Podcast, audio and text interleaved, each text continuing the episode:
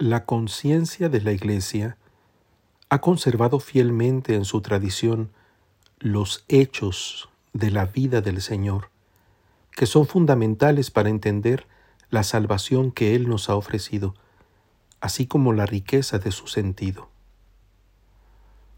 Una ocasión singular tuvo lugar en el monte de la transfiguración. Nos recuerda por una parte grandes acontecimientos que marcaron la experiencia de Israel, como el encuentro con Dios tanto de Moisés como de Elías, presentes ellos mismos en este episodio. Pero también establece la novedad que aporta el conocimiento de Jesucristo como plenitud de todo acceso a Dios. Testigo de ello son los apóstoles, cuya figura indispensable es señalada también aquí especialmente la de San Pedro. Nuestra propia celebración recoge en sus lecturas la referencia profética y apostólica en cuyo vértice destaca Jesús. Su humanidad es a la vez el signo que nos acerca a la divinidad y el índice desbordado por la sublimidad que nos entrega. Todo el significado y la eficacia de su obra se concentran en este monte, a cuya cúspide somos también nosotros invitados. En efecto, la finalidad de esta revelación es que despunte el día y el lucero de la mañana amanezca en nuestros corazones. No se trata de una anécdota hermosa de la que podríamos prescindir sin renunciar a la identidad cristiana el contenido mismo que Dios ha dispuesto a comunicarnos se concentra aquí, involucrándonos más allá de toda perplejidad, como lo hizo con Pedro, Santiago y Juan. Lo que se realiza nos alcanza y nos transfigura a nosotros mismos con la luz de la gracia y de la gloria amaneciendo en nuestro interior.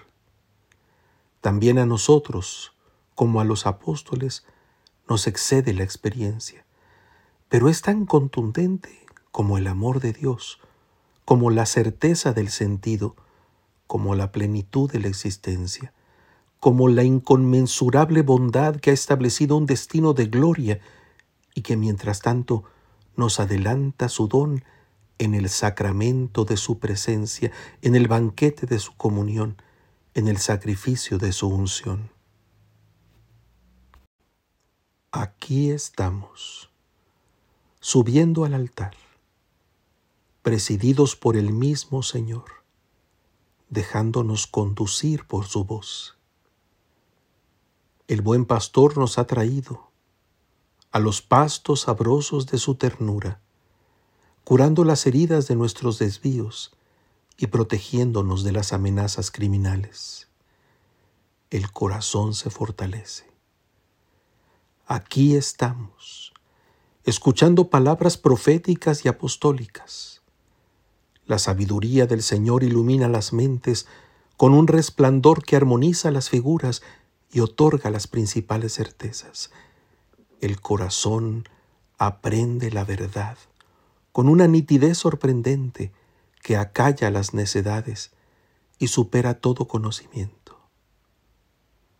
Aquí estamos, envueltos en la nube agradable del arrullo filial que enciende la gratitud y cumple la libertad, descubriéndonos el secreto escondido desde la eternidad, según el cual la entrega del Hijo amado, en quien el Padre se complace, es el sacrificio del supremo sacerdocio.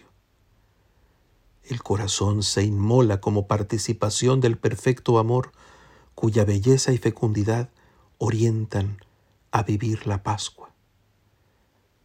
Desde aquí bajaremos a proseguir nuestros caminos, los ordinarios y los extraordinarios, para contar a todos lo que hemos visto y oído, proclamando con fe, nacidos de la luz, que el Hijo del Hombre ha resucitado de entre los muertos. Toda Eucaristía es transfiguración. Por la transformación que acontece en ella, del fruto de la tierra y del trabajo del hombre, en el cuerpo y sangre del Señor, y también por la que acontece en nuestros corazones y desde ellos en el mundo. Lo más importante no es siempre evidente y nos trasciende su comprensión, pero es actual, es presente, es vigente y convierte nuestro tiempo en eternidad. Nos articula como iglesia, levantando las tiendas en las que mora Dios con nosotros, en las que contemplamos embelesados a Dios, al Dios Trino, en las que habitamos como hijos, como hermanos, como amigos, en las que compartimos la existencia y convivimos, en las que aprendemos finalmente a ya no ver a nadie más que a Jesús, y viéndolo a Él entendemos nuestra propia identidad y nuestra misión, y se nos abre el misterio de Dios y de su amor.